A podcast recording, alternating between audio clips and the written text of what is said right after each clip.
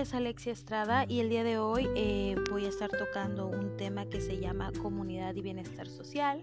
Soy alumna del Centro Universitario de la Costa y como tal eh, estoy llevando una materia que tiene correlación con este tema. Es uno de los subtemas de, nuestro programa y pues bueno. Eh, la maestra previamente nos dio una lectura en donde encontré una conclusión o una definición como tal de lo que es la comunidad que me pareció eh, muy completa y me gustaría leérselas desde este libro.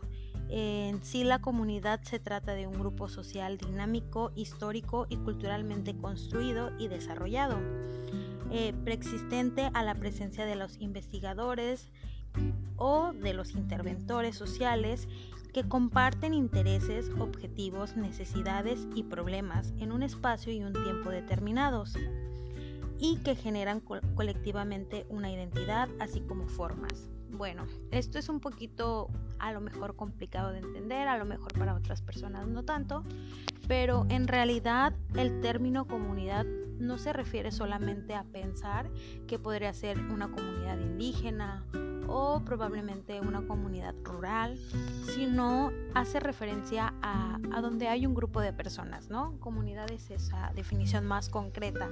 Eh, puede ser una iglesia en donde se congreguen diversas personas, esa vendría siendo una comunidad. Puede ser una escuela eh, en una comunidad estudiantil, puede ser eh, algún lugar deportivo o incluso puede ser nuestra colonia, nuestro edificio, nuestra familia, etcétera, donde haya más de dos personas o una persona, eh, pues ya es una comunidad.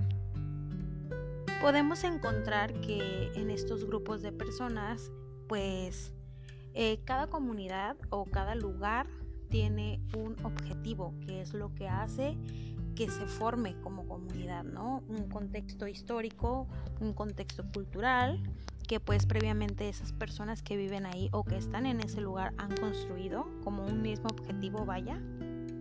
Que normalmente cuentan con un poco de más bajos recursos, pues no tienen para comprar esa prenda o ese electrodoméstico de un precio de contado. Entonces optan por sacarlo a crédito.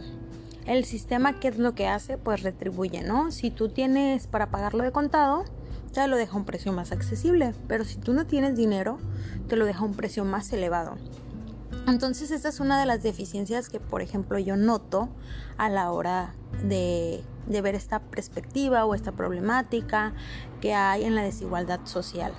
Y pues obviamente en esta comunidad no se busca eso, se busca que, que, todos tengan esa misma oportunidad y pues dentro de la comunidad pueden haber diversas este, necesidades también, puede haber problemáticas como, no sé, falta de electricidad, eh, problemas con baches en calles, pavimento, a lo mejor no hay una escuela, la comunidad está iniciando y no hay una escuela como tal, faltan maestras. Entonces, precisamente el trabajo de la de la psicología comunitaria, pues es buscar estrategias, herramientas, soluciones, planes de intervención donde se pueden utilizar herramientas como podría ser la estadística, en no sé, hacer un censo de población, en donde pues se ve o se marca qué tan grave es la problemática y de qué manera se puede trabajar siempre y cuando las personas también de la población pues estén de acuerdo, ¿no?